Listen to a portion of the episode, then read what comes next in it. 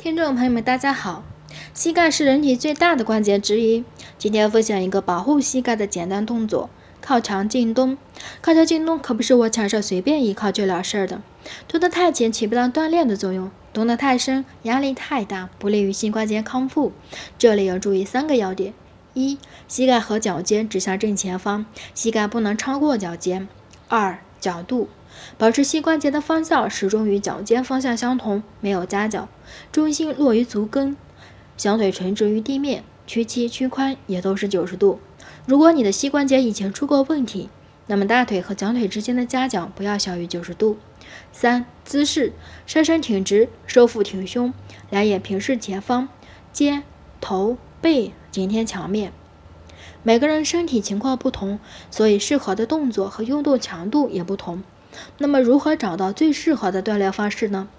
大家可以参考四个方面：一、膝盖弯曲角度，以只用力不疼痛为标准。我们找到疼痛临界点，就可以逐渐的减小角度，增加相多幅度来训练了。不过，对于微微屈膝就感觉疼痛的人，就不适合靠墙进洞了。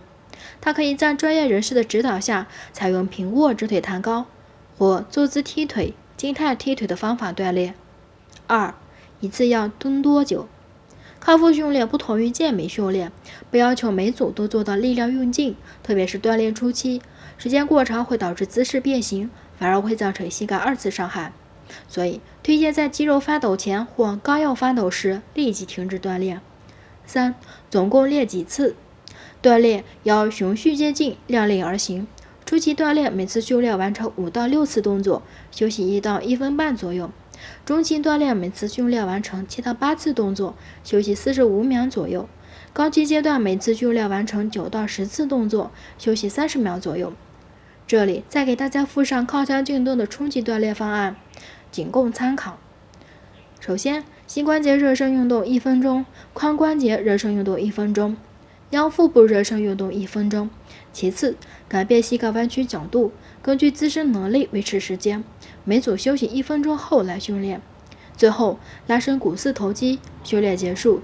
那么今天分享的内容结束，欢迎大家留言评论加关注哦，我们下期再见。